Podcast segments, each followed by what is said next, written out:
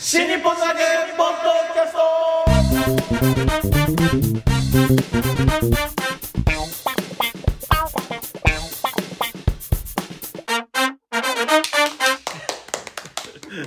撮ってます大丈夫です。撮ってますよ。そうですか。二人二人になっちゃいましたよ。はい。えー、やっぱちょっと声に厚みが違いますね、これね、二人だと。はい。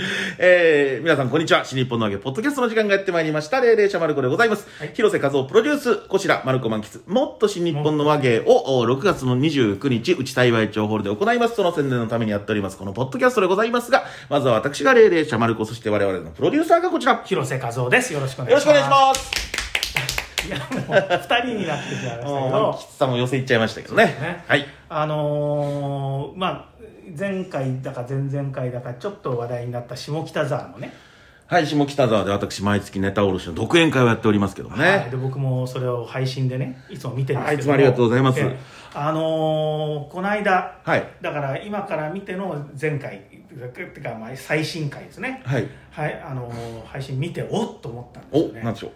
マルコさんがねかっこいいんですこれが。おまずあの眼鏡がなんか今までと違う感じでであと服装もですねシティボーイ。シーボーイ。で髪型もねちょっとなんか若い感じのなんか下北沢つながりみたいななんかそんな下北沢に俺は駅前で飲んだくれてるぜみたいな そんな感じになった。何かあったんですか？いや、別になんもないですけど、え？えー、いや、まあ、とね、綺麗めの格好しようかなとえー思いまして。髪型変えたんですよ。髪型はね、えー、いや、これ、えー、散髪行くと大体これになるんですけど、あそうっすか。えーえーで、あんまり行かないんですよ。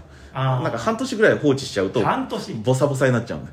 ああ半ひろ さん、どれぐらい置きに行くんですか？えっと5週間ですかね。5週間？はい。ああ、1か月だとちょっと早いんだけど6週間になるともう白髪がね 目立ってきちゃうから、えー、5週間でいってますね大体えー、あー決めてるんですね。結構放置しちゃうんでね。だから切りたてはかっこいい感じなんですけど。いやかっこいいですね。そういう服装も良かったですよ。あそうですか。ありがとうございます、ええ。ー何何かあったんですか？別になんもないですよ。本当ですか？いなんもないです。やその配信の時にだからもうあの眼鏡は何で描いたんですか？メガネは前のメガネがちょっと古くなったんで、ええ。ー前までちょっと細長い四角いメガネかけてたんですけど、はいえーちょっと流行りのメガネでもかけてみようかと、うんうんうん。えー吉祥寺のメガネ市場に行きましてですね。すごいえーでなんか流行りの形とかありますか？って聞いたら「ああ最近丸いの流行ってますよ」って言われて「あそうですか？流行ってますか?」って「そうですね。僕もよくテレビで丸い眼鏡にして見ますよ」と、はい。えー僕が見てるテレビ番組の人とかよく丸い眼鏡で出てますから「あそうですか。じゃあ、えーそれ買います」って言ってもうもう即決でね買ったんですけどあのなんか志らく師匠の眼鏡みたいになっちゃいまして、ええなんか志らく師匠のファッションフォロワーみたいになっ着物着て歩かなきゃ大丈夫です あでもそうか。白くさんはいつも着物ではないしね。私生活もっとかっこいい感じ、うん。その人が見てたテレビってグッドラックなんじゃないかなああなるほど。テレビで出てる人。だってグッドラックの場合はほらあの論論文の淳さんも出てるからあの人も丸っぽああそうですね。最近やっぱ流行ってるんですよ、丸眼鏡ってね、えたいやグッドラックの後番組って朝っぱらからスイーツの紹介とかやっててね。これはちょっとねえあんまりそのね、えー社会派のネタ扱わないみたいな方針みたいですけどね。だから反動なんですかね前の番組のね。なんですかね。え いやー本当にあの番組ってもスイーツのことしかわかんない。まだそんなコンビニのなんかなんかやってるなとか。あ美味しいパスタとかそんなのばっかやってるなっていう。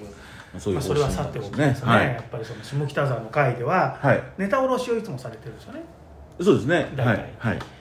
でねそのオープニングのトークがありましたね。はい。毎回あるんですけどこの間ねその配信でオープニングトークを見ていてねすごい感動したんです僕は。おなんでしょう？霊霊者マルコの落語の真髄はそこか！旗と膝を叩くというかね本当に目から鱗というかね それだ！一言で言うとそれだ！っていうねなんかモヤモヤしてたものがねマルコさんの魅力を一言で言うっていうのがねなかなかね難しかったんですけどそれだって思ってねそれがですねあの余計なことを言いたいから落語をやっているっていう。そうそうそれを言ったんですよね。ね、もうちょっと噛み砕いてご自分の、いやえーまあその時のそのネタ卸しっていうのが、えー台本をいただいたやつだったんですよね、えーこれがその仙台の白石で、えー実際に起こった仇討ちをモチーフとした、えー芝居にも文楽にもなってる「えー五太平記白石話」といううーまあ、タイトルの仇討ちのお芝居があるんですけれども、えーまあ、それを落語にえー書き直した、えー姉妹、えー白石仇討ち記といううー台本をいただいたんですね、えー演芸作家の先生に、はい。じゃあちょっとこれをネタ下ろしてやりますと、うん。であらかじめおお断りをしておきますけどもえー余計なこと言いますよと。ただ筋を追うだけじゃなくて余計なことを言いますよと、えーなぜなら私は余計なことが言いたくて落語をやってるので、えーそこだけはたくさん入れさせていただきます。いやもうねそれを聞いた瞬間画面に向かってなるほど。本当ですよたんですか？もう。もう叫びましたよ。なるほど。そうだったのか。確かに。っていうやっぱね霊霊者マルコの落語からね余計なことを取ったらあんま残んない。ええもうだからそうなんですよ。だからいろんな改作とかね、まあ、新作もありますけど大体が余計なこと。余計なことばっかり言ってる。その余計なことが面白いんですよだから。それ楽しんでいただけるとありがたいなと。本当に面白いですよね。だから例えばあの糖質制限発電人とかにしてもねその発想自体も面白いんだけどでも実際その発想で核になってる部分からもっと余計なこといっぱい言ってるところが面白いんですよね。そうええね、うん。そうなんですよ。そうあの産地偽装のね。あの、えー、ゴンスケ魚とか。はいはいはい。あれもだからそのそれ自体も面白いんだけどっていうか余計なことももっといっぱい言ってるんですよ。いやもうそれ本当それが言いたいだけなんです私はね、ええなもう落語の名人になろうとか、うん、うん本寸法のねえー芸人になろうとかそんなことは思ってなくて、えーただただひたすら余計なことを言いたいという、えーそれだけで生きてるんですけどね。でも落語ってもともとね本当余計なことだけじゃないですか、はい。例えば火炎太鼓新庄師匠の火炎太鼓。新庄師匠の火炎太鼓で余計なこと取ったらほとんどないですよね。そう。新庄師匠もあのくすぐりはほとんど新庄師匠が足したやつですからね。ねそう。だからもともとの火炎太鼓ってなんてもっと、ね、つまんない話だったみたいじゃないですか。だってあの太鼓は高く売れたよってだけでしょ。そうですね。くすぐり取ったら何も面白くないですね。ね、そこに新庄師匠のギャグがあるからめちゃめちゃ面白いわけじゃないですか、はい。もう枕から含めて全部新庄のギャグっていうね。それが夫婦の枕みたいなのね、はい。そういうの。全部それ、まあ、考えてみたら余計なことですよ そうですね。ね。そうそうそう。落語ってやっぱそういうもんだなと。なるほど。だから現代の新章なのかもしれないですね。いやいやそれは言い過ぎかもしれない。いや いやああでもかなり参考にはしてますよね。新庄師匠の入れ方っていうのいやはもう本当に。なんかだってあの緻密に計算された感じがないなんか突拍子もない感じが なんかそこにぶっ込んできたかみたいな 感じが新章師匠もありますからね。それがだからそれが言いたいんだなっていう なんか。おでんに靴を履かずと言ってなっつってそう。なんだよそれ。そう。だから一つ一つがどう面白いかじゃないんですよねやっぱね。本人が言いたいっていうのが大事なんだなと思うですね。はい。ねだからそうか。だからそのいろんな名人だってね例えば炎症師匠にしてもねはい。そそれは名人なんだけどその名あのセリフの調子がいいあのいい感じに聞こえるとかっていうのも結局はそのフレーズをかっこよく言いたいだけなんじゃないかっていう。いろんな決め台詞あるじゃないですか。はいはあのねあのだから仇討ちでもって話したじゃないですか。いはい。なんか始まる前に。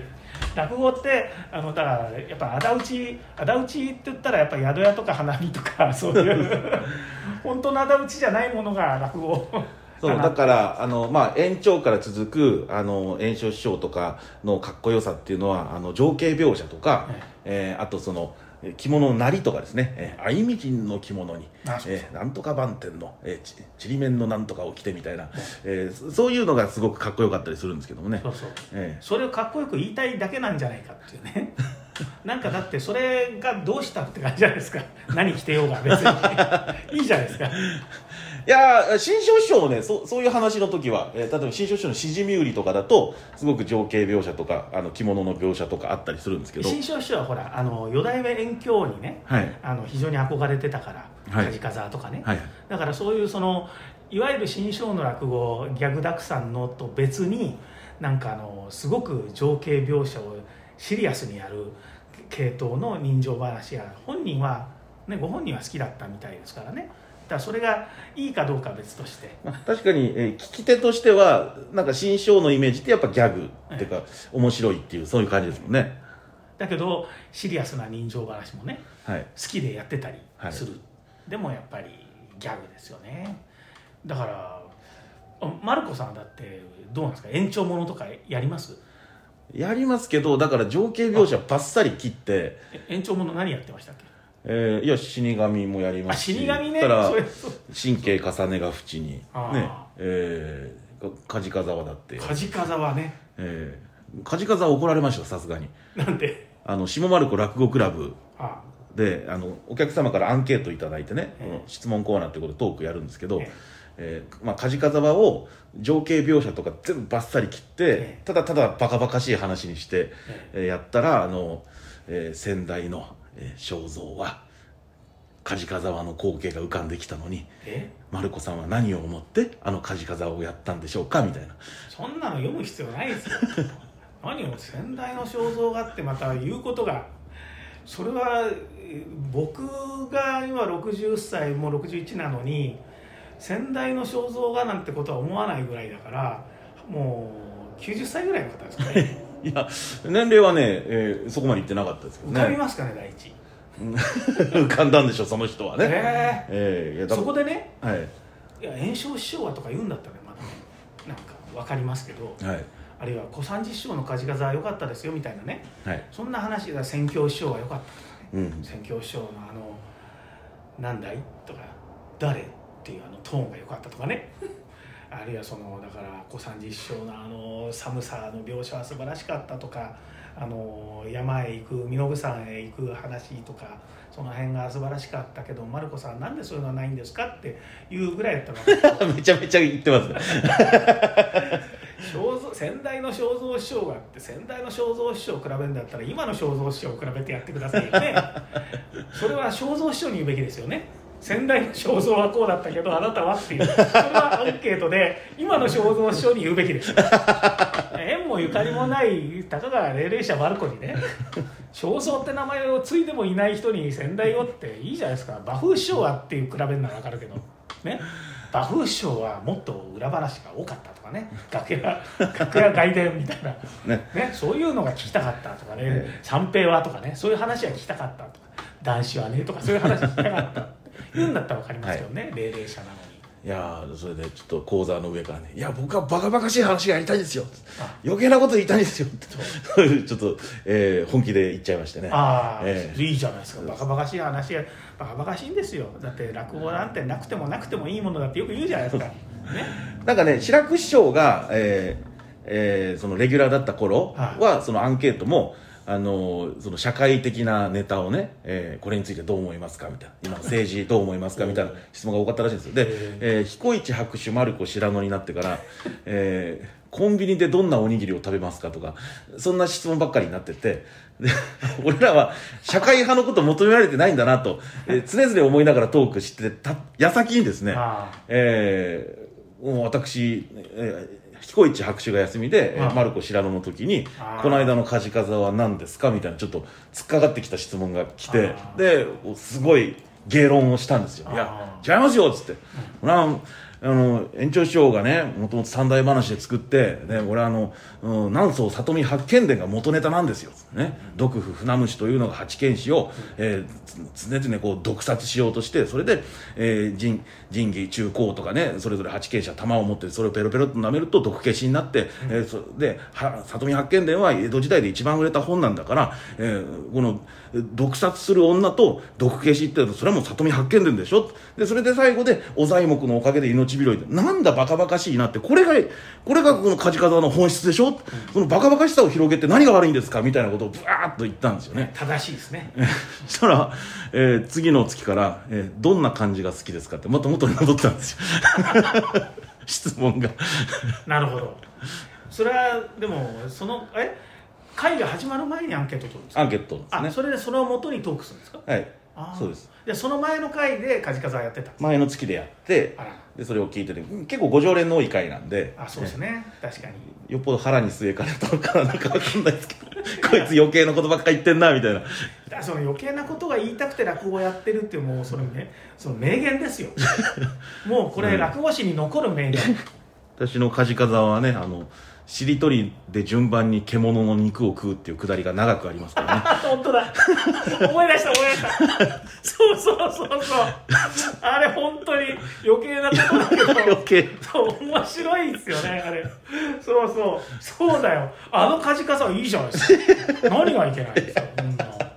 怒られちゃいましたね。いや、ほらそれあのほら一之輔さんの「ちはやふる」でね。はい。あのもうちょっと柳家だったらちゃんとやるぞってねあのツッコミがあるわけですよ。はい。八五郎からはい。隠居に、ね。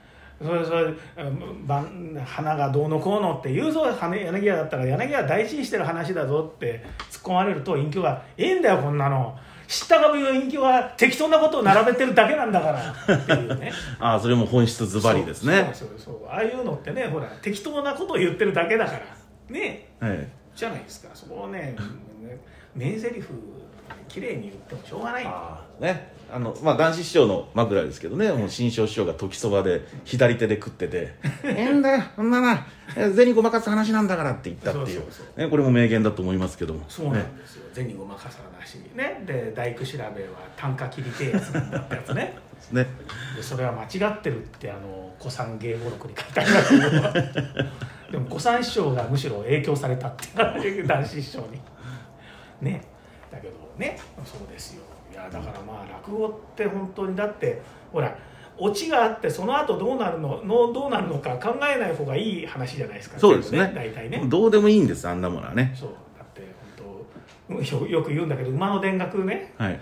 馬はそれでどこ行ったんだって話なんだけど。馬の田楽食ったことねえって言って終わるって終わりかよそこでって話じゃないですか。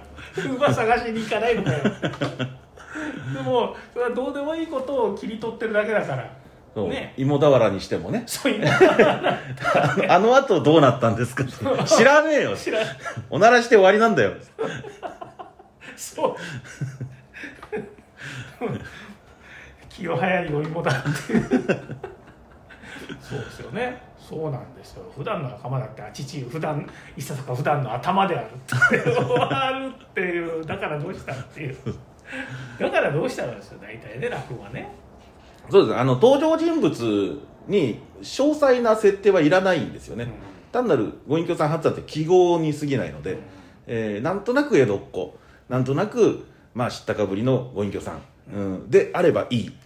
そうです。でその人たちが、えー起こす事件を扱うのが、えー落語なんですよ。あだから細かいのは必要ない。で、えー講談とかになると、うん。えー細かく細かい部分が必要なんです、うん。えな何何代、えーなんとかの当主の何代のな何がしという人が、えー何年に何をしたと。この,、この詳細な部分が聞きたいわけですこの講談のお客さんは、ね、落語はいいらない。事件だけ。扱う事象だけでいいです。そうそう。だから落語とね講談とかまた全然別物また講談と浪曲も別物だしはいなんかその落語ばっかりになった後その講談とか浪曲が珍しいものとして入ってくることによって新鮮さを感じてね、えーある一定の講談師をかけたりね。そういうことをする人はいますけど。はい。それはね違うと思うんですね僕は。あのいやファンになったら追っかけるのは当たり前で落語ファンもそうなんだ,、だそれはもう男子師匠ばっかり追っかけてる人もいればはい。小三条追っかけもいるしはい。はい。えーマルコ追っかけもいますよね、はい。い、ますよ。はい。本当にいるんですよ、はい。い、るんです皆さん、はい。ね。本当にいますよ、はい。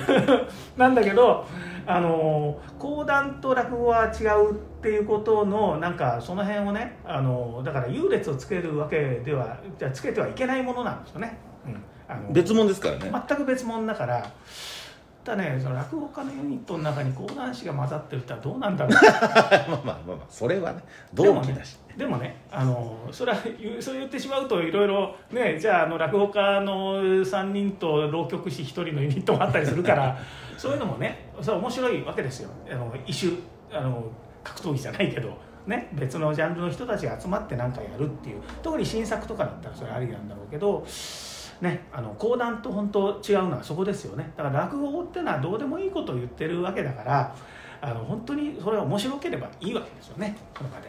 そうだから、あのーまあ、売れてるから見ようとかってそれも大事だと思うんですけど、えー落語の楽しみ方講談の楽しみ方今言った通り、えーどうでもいいこと事象を扱うのが落語なので、えーそこを楽しみたいっていう人は落語を見ていただきたいし、えー本当何年に何の何年かしが何をしたっていうそういうう歴史的なことを学びたい人は講談をお聞きになればいいなと思いますけれどもね。ああの本当にどうでもいいことっていうあのを落語の本本質,、まあ、本質っていうかその核となる物語っていうか話設定の中にどうでもいいことをいっぱい入れるマルコさんとね それからあの小白さんみたいに本筋を変えてしまう 人もいて、はい。どうでもいいことというよりはどうでもいい話になってるってそれもすごいことだと僕は思うんですよね。あのだから小白さんの話っていうのはもともとの話があってそれにどうでもいいことをいっぱいくっつけてる時もあるけど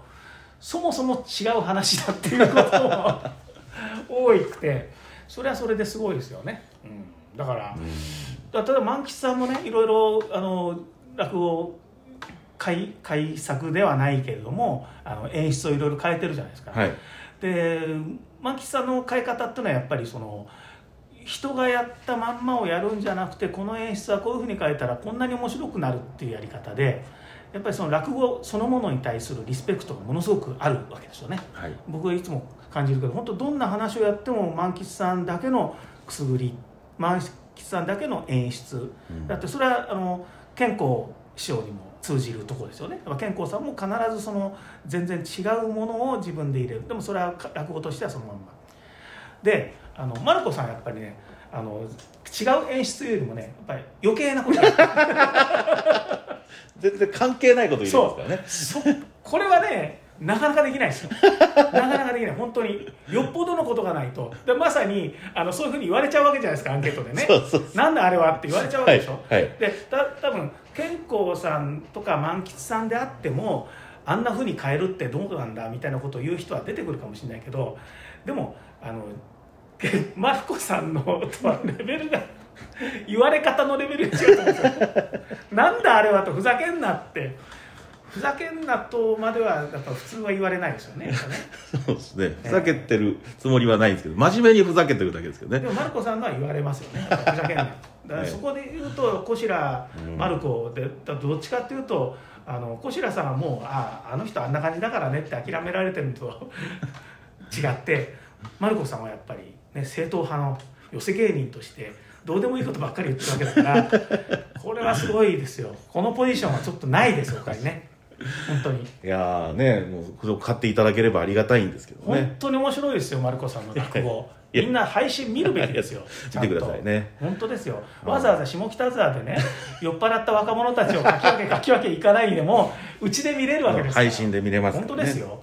でその気になればあれ配信を生配信プラスアーカイブ1か月1週間ぐらいしたっけ1週間ですね。あれと別に1か月ぐらい借りれたりするんですよね。えービデオオンデマンドですね。えー、ビメオの、まあ、レンタルというのがありましてそう。2000円で3か月だったかな。あそうです、えー。そんなのもあるんですよ、えー 見ることできます。今までの、おえーアーカイブがですね、まあ、10本近くありますので。そうなんですよ。えーえーで今回のネタおろしはちょっとボロボロだったんで 見ていただきたくないんですけど。過去にねえー梶笠とかも書き方は配信されてますありますよね。えそうなんですよ。えぜひぜひ。だからゴールデンウィークねはい終わってますか、これ。ゴールデンウィークは終わってますかね。終わってますかね。ええ。まあでもねまだまだそのあれですよ。自由に出ていける世の中かどうか微妙なとこですけどね。そうですね。まだまだ巣ごもり需要はあるはずですからね。そういう時にはぜひはい。霊霊者マルコの 落語余計なことばっかり言ってます。余計なことばっかり。面白い、えどどうしてこんなことが言えるんだろうかとか一時期ね本当にドラマに影響されてド ドラマが影響そのあまんま本当だな。本当余計なことばっかり言ってんな。あれは本当のあのすごいですよ。あんな落語ちょっとできないですよ。立川流でさえあんなことはやらないと思います。立川流でさえ。でさえでさえやらないと思うんですよね。そこがすごいなと思って。でやっぱりマルコさんあとすごいのはぱりそのその時その時の自分の中の流行りを素直に取り入れることですよね。それはねやっぱ怖くてできないと思うんですよみんな。あんま考えてないだけなんですけど、すごい。もうそこがねやっぱり霊々者丸子恐るべしですよやっぱり、うん、やっぱりこう新日本の和芸をね始めるにあたって、えー、小白一之輔だったのを小白誰にしようかって言った時にね、まあ、真っ先に上がったのは杵月だったわけですけど もう一人いるよねってことになった時にもう僕も野際さんも霊々者丸子だ。ありがとうございます。ありがたい話ですよ。ね。あの頃はねまだまだ荒削りでしたね。だからね2つ目の頃。まあだってね今から10年ほど前の話ですからね、えータコ捜査官か東北の宿ぐらいな 感じの。まだまだでしたね。ところが今や、もうマルコといえば梶風沢えーそそんなですかね。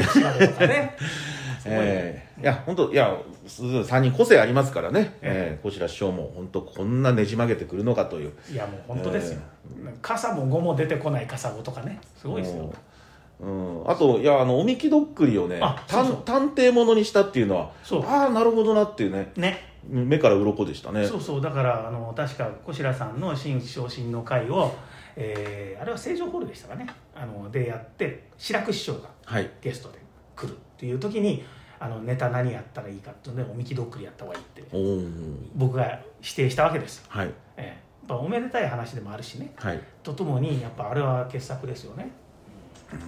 なかなかねその探偵っていうう概念がね、あええ。あの時代に持ってくるっていうのがもうすごい発想ですよね。こ小白さんちょっとしたあの探偵もの多いですよ。好きなんじゃないかなそれ探偵もの多いんだそれは考えてみると。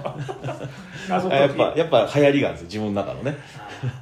なんかねその探偵ものがね明らかにこれ漫画家だかなとかそういうのもねよくありますよね。ええあとね満喫師匠はねあの井戸の茶碗をやった時にあ。えー、くず屋さんが、えー細川家のお屋敷の前通りかかりますよね、ええくず行って。でその時に情景描写入れたんですよね、えー黒板塀がずっと続いておりまして格子窓が並んでるって、えーあああれいいなってずっと残ってたんですよ。あの情景描写いいなと、うん。誰なんだろうなと思ってその後ずろずっと調べたら誰もそんなこと言ってなくて、うん。うん満喫さんの独自の演出だったんですね、すごい。ああで満喫さんのその描写聞いた時にあの江戸屋敷の情景が浮かんだんですよ、確かにね。え。あれ確かに井戸の茶碗ってあの江戸屋敷の感じがよくわからないことが多いですよね、ええ。雰囲気として。えどどうなどうなってんのかなっていう。確かに。あれはいいですよねさすがプロの聞き方ですな。え いやいやいや。さすが。まあそんな、そんな3人がね、三者三様の、えー落語を披露いたします、新日本の和芸、はえーいよいよ6月の29日、ね、ちょっと延期してしまいましたけれども、はい。えー迫ってまいりましたので、はい。えーそこで、えーまたアフタートークもございまして、えー広瀬さんにね、いろいろと講義をいただくという、えーことになっておりますのでね。いやいやいやいや、もう、いなくてもえーセットですからね、えーもう最後、え3人の落語と広瀬さんとのトークセットで、6月の29日18時開演で、うち幸町ホールで行います。延期になってしまいましたので、えーチケットお持ちの方はそのままお使いいただけますので、どうぞよろしくお願いいたします。新日本の揚げ、ポッドキャスト